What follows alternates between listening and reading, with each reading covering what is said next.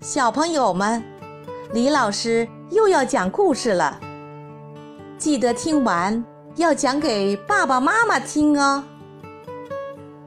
今天，突突虎又会给我们带来什么样的故事呢？时间巧安排。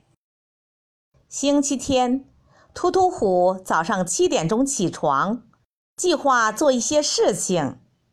首先，他要跳十分钟绳，然后他要听李老师讲故事二十分钟，再然后他要花十分钟练字，最后他要花十分钟烧一壶开水，一共需要五十分钟。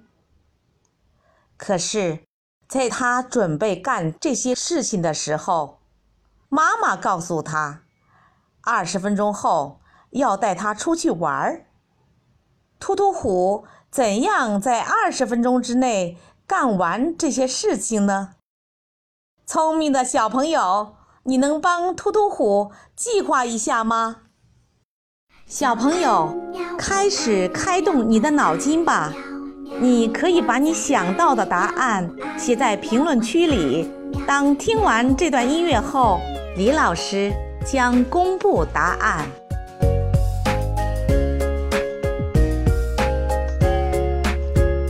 喜欢你的微笑和调皮的嘴角，那午后的阳光穿过你的发梢，想让全世界停在这一秒，跟着你把世界都忘掉。